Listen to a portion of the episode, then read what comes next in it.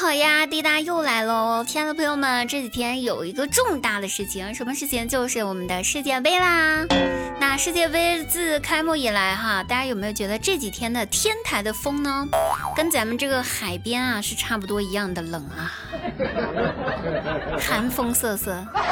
有多少人半只脚已经踏上了天台了？来举个脚。那咱们这个卡塔尔世界杯期间啊，各场比赛这个话题讨论度持续高涨，但是作为一个拥有十几亿人口的国家，却没有参加世界杯，哇，真的好无语啊！真的替印度感觉脸红啊！为什么不参加呢？难道跟我们一样参加不起，没有资格？海参吃多啦，好开玩笑哈。那大家都在说啊，说咱们这个卡塔尔呢是没有穷人的。我看网上都在讨论，说这个斥巨资打造了本次的这个世界杯啊，卡塔尔是没有穷人的。听说这个事情的时候，我就笑了。还好我没有去卡塔尔看世界杯，我要是去了，那不就有穷人了吗？又有人说，其实滴答你应该去的，带上一个碗儿，你就在那门口坐着，可能你去的时候是穷人，回来你也能变成一个小富人。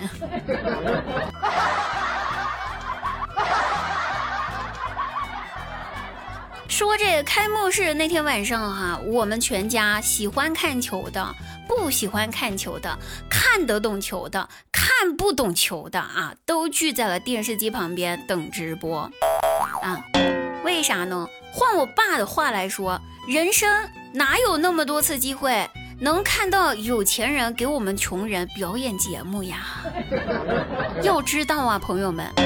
时在舞台上为我们表演的那可都是年收入上百万美元的富豪啊，朋友们，咱这辈子都没见过那么多钱呢，还美元，我的妈呀！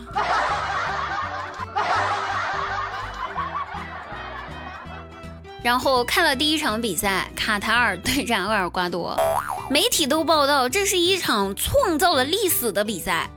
那一场比赛，像我们这些看不懂球的观众，注意力全部都在场外的富豪们身上了。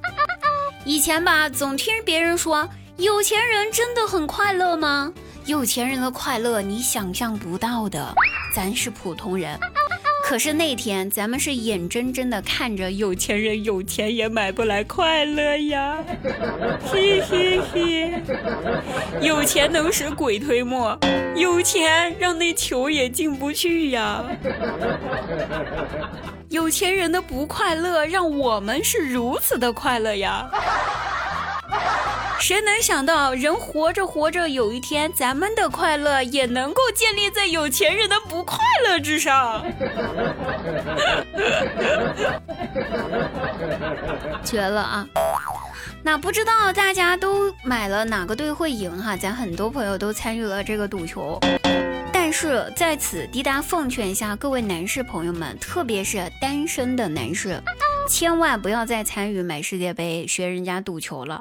咱就是说，朋友们，你连个罩杯你都摸不准，你都不知道 A B C D E F G 到底多大，你还猜世界杯？咱可长点心吧，啊！但是呢，还是送大家一句老话：足球反着买，别墅靠大海。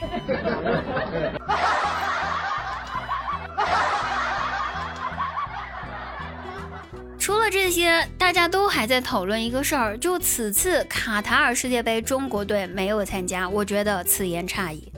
虽然国足没有去到现场，但是国足无处不在。比赛期间，那弹幕上平均五每五秒钟就有一个骂国足的，出场频次如此之高。我都差点以为在场上踢的是国足。